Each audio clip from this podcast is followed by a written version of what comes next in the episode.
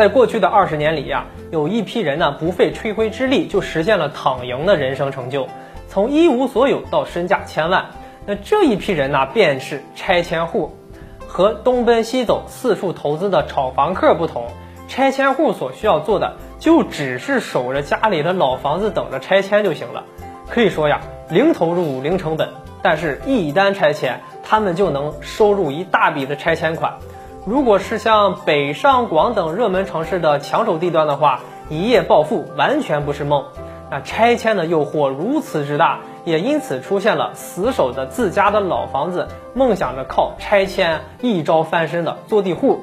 啊，也有为了获得拆迁款而去购买可能要拆迁的房子的这些试图捡漏的拆迁房的炒房客。但是呀，随着国家政策的不断变化，不少人开始发现。最近几年，拆迁的情况好像越来越少了。有一些早就传说着说要拆迁的老小区啊，至今迟迟没有动静。今年的四月十六日，住建部的副部长黄燕更是介绍说，自二零一九年起，将城镇老旧小区改造纳入保障性安居工程。二零二零年，各地计划改造城镇老旧小区三点九万个，重点是两千年的年底前建成的住宅区。那这个发言对很多苦苦等待拆迁的人来说啊，可以说不亚于一个晴天霹雳啊！大量的城中村、城郊农村、城乡结合部，在未来啊，很有可能都将以改造的形式啊改头换面。期待着拆迁一夜暴富的人呀，很有可能美梦破灭了。不过，对现有住房位置十分满意，也不想变动的居民来说啊，这个决定倒是非常令人开心的。通过屋顶的防水翻修、墙面的刷新。加装电梯、水电气线路改造，那小区的光缆架设、增加停车场、优化小区绿化等等一系列改造啊，老旧的小区焕然一新啊，变得更加的适宜居住，大大的提高了生活质量。那么，为什么国家政策会从棚改转向旧改呢？啊，主要啊还是成本的问题。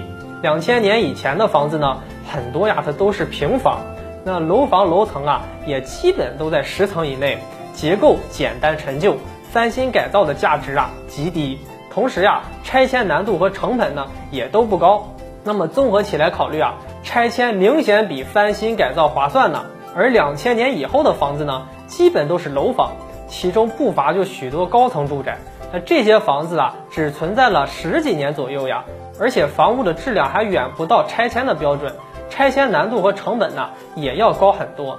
翻新改造比拆迁呢要更加合适，可以说呀，相关决定的出台也是出于经济实用的角度考虑的这个高性价比的方案。只不过这项决定对那些死守老房子、已经等待拆迁多年的人和专炒老旧房子、等待着拆迁捡漏的炒房客来说啊，就过于残忍了。等待拆迁的人呢，可能要被迫重新考虑在城区买房的问题了。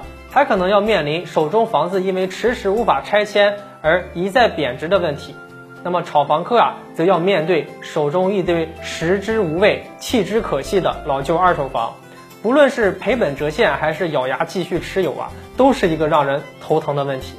好了，本期的话题就和大家聊到这里，我们下期节目再见。